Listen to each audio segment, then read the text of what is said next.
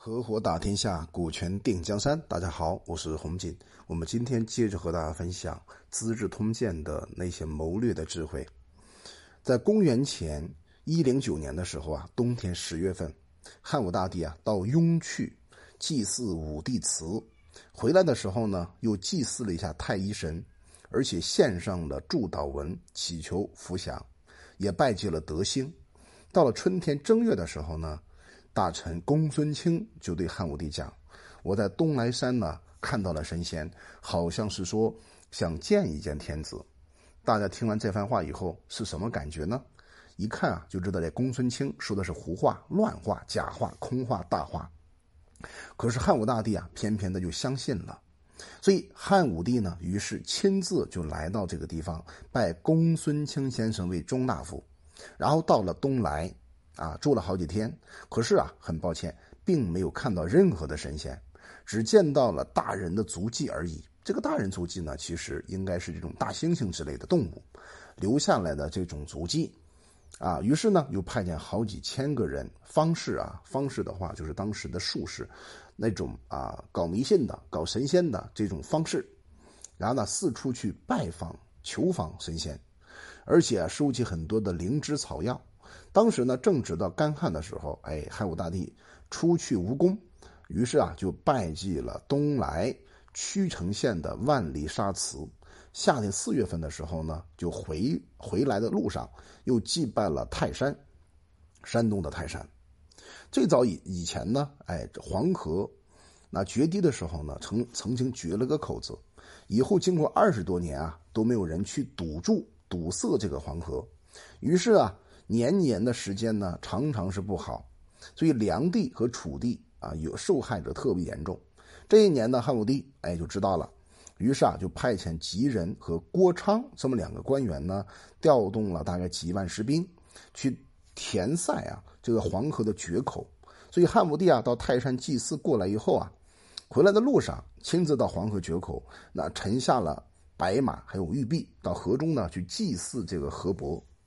从中我们可以看出来，汉武帝不管是祭祀神仙，还是祭祀河神，总之他内心深处，在他的认知空间之内，他认为神仙是存在的，总是有一种力量比他更强大，来操控着他乃至这个整个汉朝国家。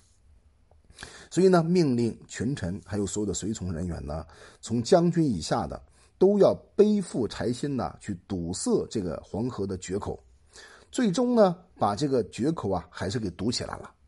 于是呢，就在上面建筑了一座宫室，叫做宣房宫，又疏导黄河北行的两条这个水道呢，如当时这个大禹治水的时候情形是一样的，所以梁地和楚地啊，才暂时性得以安宁，没有再闹这种水灾了。所以汉武大帝啊，回到了陕西的长安，啊，开始下令要巫拜拜祭这个上帝和各种鬼神，而且要用鸡骨头来占卜事情的吉凶。祸福，所以汉武帝到了晚年期间，我们可以看出来，他明显一步一步的更加的相信这种形而上的、看不见的这种力量。所以啊，通过这种方法来相信神仙，获得内心深处的安宁，可能是更大的一种欲望。所以当时这个术士公孙卿就讲：“哎，神仙呐，喜欢住在高楼之上。”哎，汉武大帝还真听，于是啊，就命令在长安。就建了这个飞廉、桂冠两个官，非常高。在甘泉兴啊，甘泉就兴建了益寿和延寿两个官啊，道观。派着公孙卿呢，带着皇帝啊，给他的信服，并且摆设了迎神的这种器物，来等待神仙的出现。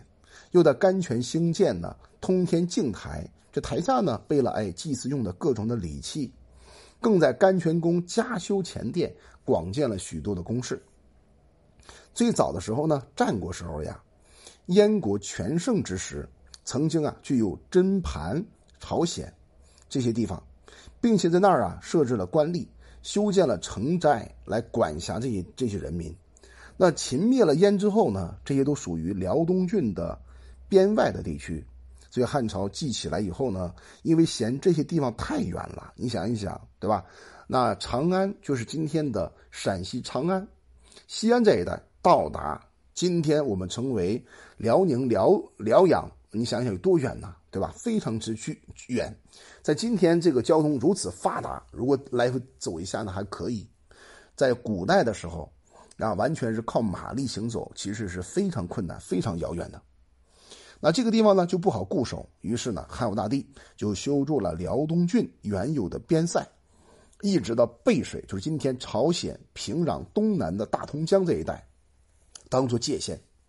那把这个地方呢就划属给燕王。后来燕王呢卢绾啊造访失败之后呢逃入了匈奴，那燕人魏满呢也逃亡在外，聚集了一千多个党徒，头发呢都向后梳成了一个锥形的髻啊，像野蛮人一样，也都改穿了蛮夷人的衣服，向东啊逃这个逃出了边塞，渡过了灞水，在一个秦时用来啊四敌而现在已空无人住的帐塞之上住了下来，慢慢的呢，哎，他已经指挥真盘朝鲜。这些蛮夷，还有从燕国逃亡到这里的人，使他们臣服，统治着他们。于是啊，便自立为王。那自立王呢，定都在哪里呢？叫王显这个地方。哎，恰好呢，就在汉惠帝当时高后就吕后的时候呢，天下刚刚的安定，所以辽东太守就契约啊，这个魏满当汉朝的外臣，负责约束啊塞外的蛮夷。不要让他们在边界啊来来偷偷摸摸的骚扰和这个打击老百姓。那所有的这种蛮夷军长呢，如果要觐见汉天子啊，不加禁止。所以呢，魏满先生得以在这个时候呢，利用他手里的兵威和财物啊，去侵略周围的小国家，逼使他们降服。哎，像像真盘呐、临屯呐，当然这个古代的地名啊，都在辽东这一带，哎，辽阳、辽宁这一带。那就来来归顺于他，使他的地盘呢扩充到有方圆几千里大。后来啊，魏满把这个王位啊传给他的儿子，又传到了他的孙子叫右渠。这时候啊，从汉朝引诱来的这种逃亡的人比以前更多了，而他呢却未去觐见过任何一个汉朝天子。陈国呢虽然想上书请求入见汉天子，都被阻挡了。这一年呢，汉朝就派遣使臣。涉河啊，去劝谕右渠，右渠呢始终不肯接受汉朝的这种诏谕，于是啊，涉河就离开了右渠，准备了回国啊。来到了边界的时候呢，在灞水之上，就派遣这个他驾驭车马的随从呢，去刺杀送行的朝鲜王长，然后呢，立刻渡过灞水，驰入了关塞。于是啊，回去报告给汉武帝说啊，我已经杀死了朝鲜的将领。那皇上呢？一听这个挺好啊，就嘉美这个人呢，哎，杀死朝鲜将领的功劳，也就没有责备他的不能完成使命。从中我们可以看出来啊，这哥们儿也很聪明，对吧？我也明明知道我出使的目的是想来说服啊，说服未满的子儿子能归顺大汉，但最后呢，这个目的没有完成，只能杀一下朝鲜的几个小小的随从的脑袋，当做将领来避免汉武大帝责怪自己。那最后呢？汉武帝还任命他为辽东郡的东部的都尉。朝鲜呢，因为怨恨这个涉河先生，就派兵来攻击他，杀了涉河，终于死在了这个朝鲜人的手里。